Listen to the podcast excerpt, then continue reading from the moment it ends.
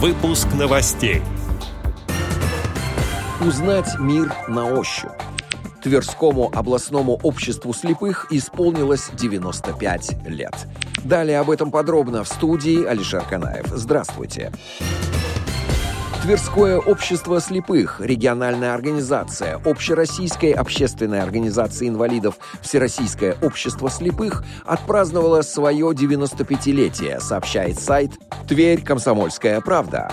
Торжества по поводу юбилея прошли во Дворце культуры «Пролетарка». На территории региона действуют 8 местных организаций Всероссийского общества слепых. Они помогают незрячим людям в трудоустройстве и образовании, получении средств реабилитации, защищают их права и интересы. В Твери также работает специальная областная библиотека для незрячих, имеющая пункты выдачи книг при местных организациях. Незрячие и плохо видящие люди имеют возможность слушать книги на аудиокассетах и компакт-дисках, читать в укрупненном шрифте и в шрифте Брайля. 16 лет Тверским отделением ВОЗ руководит Александр Трегуб.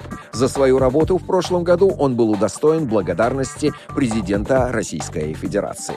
Вместе с ДК «Пролетарка» Тверское общество слепых реализует различные творческие проекты. Например, областной интегрированный фестиваль творчества «Путь к успеху», участниками которого ежегодно становятся люди с инвалидностью, активисты общественных организаций инвалидов, учащиеся коррекционных школ и студенты. Музей интеграции имени Николая Островского сообщает, что 18 сентября в музее пройдет экскурсия с завязанными глазами. Участникам предлагается уникальный опыт вместе с путешествием по залам музея испытать на себе погружение в полную темноту.